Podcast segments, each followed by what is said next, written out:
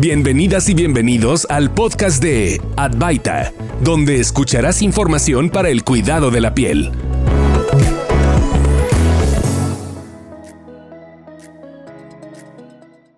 Bienvenidos a Advaita, el podcast para el cuidado de la piel que resolverá dudas médicas de la mano de especialistas. En esta nueva emisión tenemos con nosotros al doctor Adamek Hernández Collazo, especialista en dermatología, micología médica y dermatología pediátrica, certificado por el Consejo Mexicano de Dermatología. Además, es médico adscrito, profesor investigador y coordinador del Servicio de Dermatología del Hospital Hidalgo en Aguascalientes.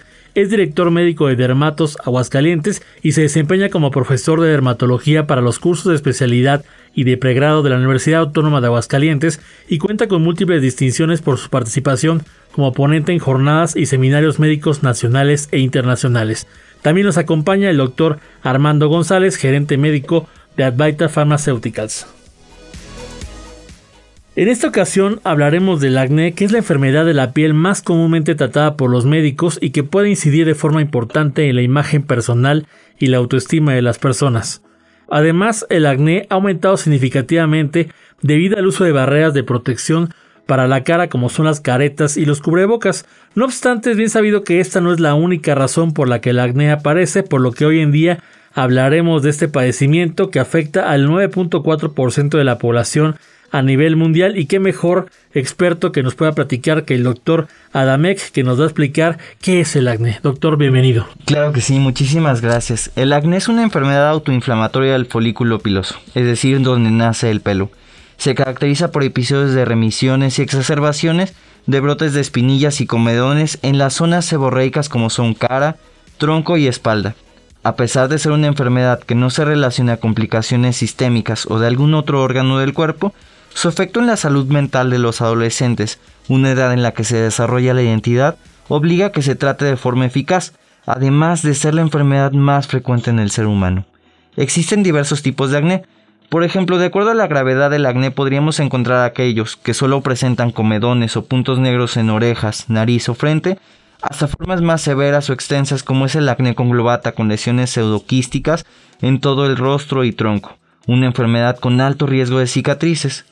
Un punto importante es que el acné no es estático, es decir, un paciente que presenta comedones o puntos negros y blancos es de alto riesgo, porque puede en poco tiempo desarrollar formas graves o inflamatorias que condicionen cicatrices, por eso es tan importante tratarlo desde la aparición de los primeros síntomas. ¿Cuáles serían las causas o factores externos por las cuales podríamos tener aparición de acné? Existen diversas causas, por ejemplo el origen clásico del acné se centra en el despertar del folículo piloso durante la adolescencia o lo que conocemos como brote puberal. Esto lleva a la hipersecreción de sebo o la materia grasa que mantiene lubricada e hidratada nuestra piel. Posteriormente viene la oclusión del folículo piloso por las células muertas y posteriormente una proliferación de bacterias propias de nuestra piel como es el Cutibacterium magnes. Por otro lado, la tendencia actual de los investigadores en acné es relacionar el origen del acné en algo que se conoce como disbiosis, es decir, una alteración en lo que conocemos como flora de la piel, es decir, las bacterias que viven en la piel cambian en su diversidad.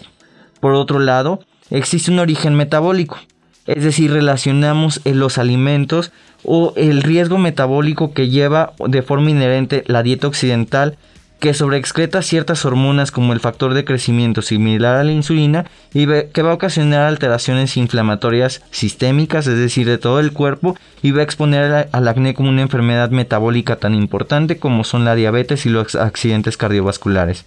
Finalmente, van a existir otros factores externos que tienen que ver con nuestro ritmo de vida y nuestros hábitos como son cambios hormonales tanto propios como externos, es decir, el consumo de hormonas exógenas de distribución errática como son el implante subdérmico o la pastilla del día siguiente, ciertos medicamentos que contengan corticoesteroides, esteroides anabolizantes como la testosterona, tratamientos neuropsiquiátricos como el litio e inmunomoduladores como la ciclosporina. Por otro lado, el estrés no causa directamente, pero sí puede empeorar casos de acné. Esto debido a los estados crónicos de estrés y ansiedad que van a liberar de forma constante andrógenos y cortisol que ocasionan estados de microinflamación y desarrollo de cuadros graves de acné.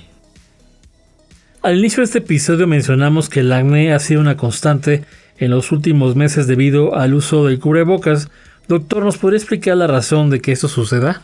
Es importante reconocer que el cubrebocas no causa acné, el acné. Sin embargo, es un factor que puede propiciar o aumentar la frecuencia de acné en personas predispuestas.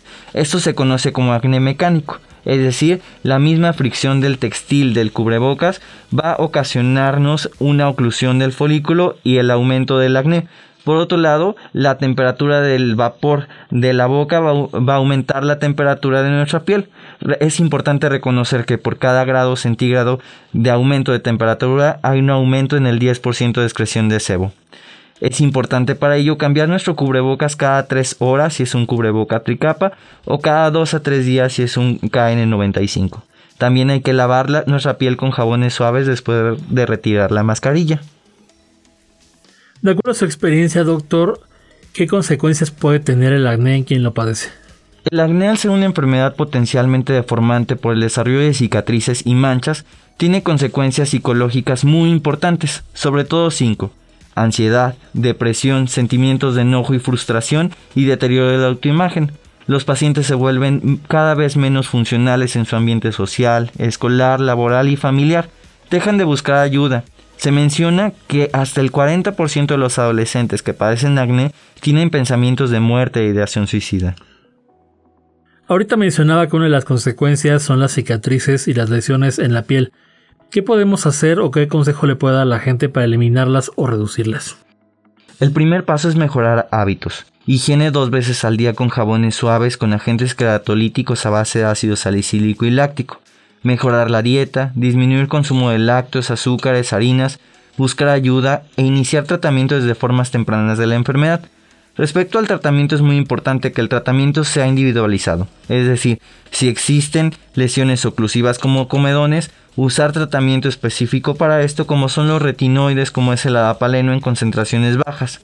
Por otro lado, si las lesiones son más inflamatorias, el disminuir el proceso inflamatorio con antibióticos aplicados o tomados nos va a ayudar a prevenir las cicatrices. Doctor, vivimos en la era del Internet donde las redes sociales, pues como bien sabe, la gente se dedica pues a relacionarse y además pasar gran parte de su tiempo buscando todo tipo de información. ¿Podría decirnos eh, si el acné puede tratarse con productos del súper o estos que son recomendados por influencers o cosmetólogos? La proliferación de tratamientos no individualizados o las curas milagrosas de TikTok frecuentemente retrasan el acceso a tratamientos realmente efectivos. Esto lleva a que el paciente confunda sus tratamientos, pierda la credibilidad en su médico y el problema empeore, aumente los gastos y acelere por lo tanto el proceso de cicatrices. Son recomendaciones que debemos tomar en cuenta y pues bueno, nos gustaría saber o si nos puede orientar para saber en qué medida podemos tomar o si ya presentamos acné en el rostro, cómo podemos llegar a evitar estas lesiones que nos pueden dejar marcas. Es indispensable acudir al médico para ser diagnosticado de forma temprana. El tratamiento debe ser el adecuado. Para los médicos es importante reconocer el acné en tres estadios o fases. Como único vamos a tratar con fórmulas queratolíticas, es decir, que destruyan esa oclusión del folículo, como también el uso de retinoides, el pápulo pustuloso que va a requerir de tratamientos como la clindamicina, el peróxido benzoilo o antibióticos tomados como son la minociclina y el nudo loquístico que va a requerir tratamientos específicos. Sin duda la mayoría de las personas nos gusta pues ver resultados rápidos en cualquier tipo de tratamiento y pues nos podría comentar cuánto tiempo debe permanecer en consulta un paciente para poder darlo de alta de acné. El tiempo de tratamiento va a depender del tipo de acné. Las formas más leves van a requerir tratamientos más cortos que formas más graves como el acné más severo. Por otro lado, en acné secundarios debe de tratarse la causa del acné. Por ejemplo, el acné de la mujer adulta debe de tratarse el componente hormonal para poder dar de alta al paciente.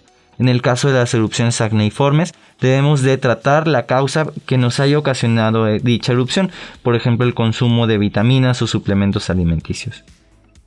Finalmente, doctor, ¿qué consejos podría darnos para tener una piel saludable libre de acné?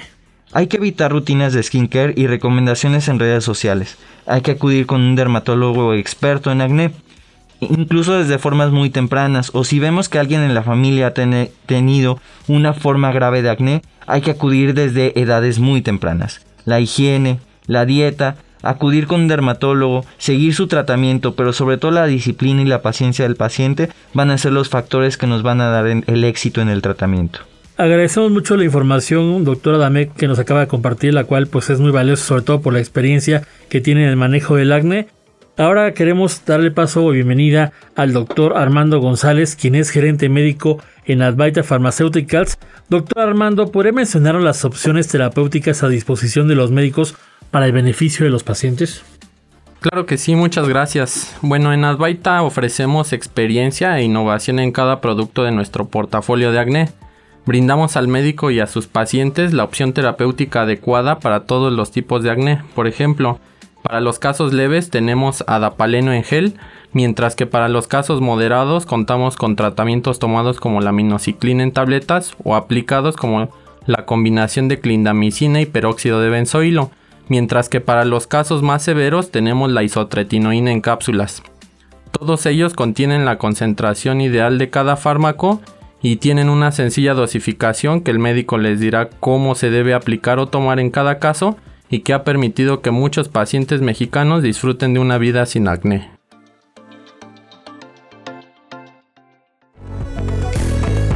No te pierdas el dato de la semana. ¿Sabías que...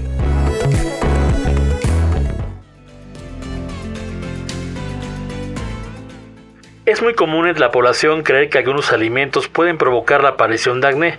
Sin embargo, esto no ha sido demostrado científicamente.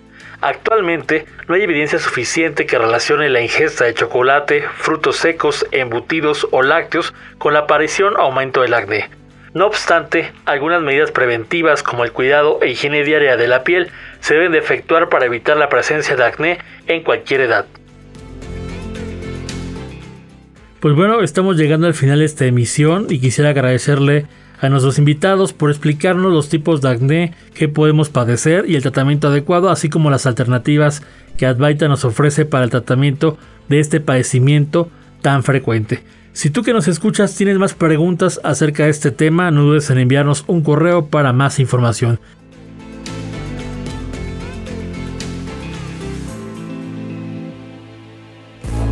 No olvides compartir este podcast y si tienes más preguntas acerca de este tema, no dudes en enviar un correo a contacto2 para más información.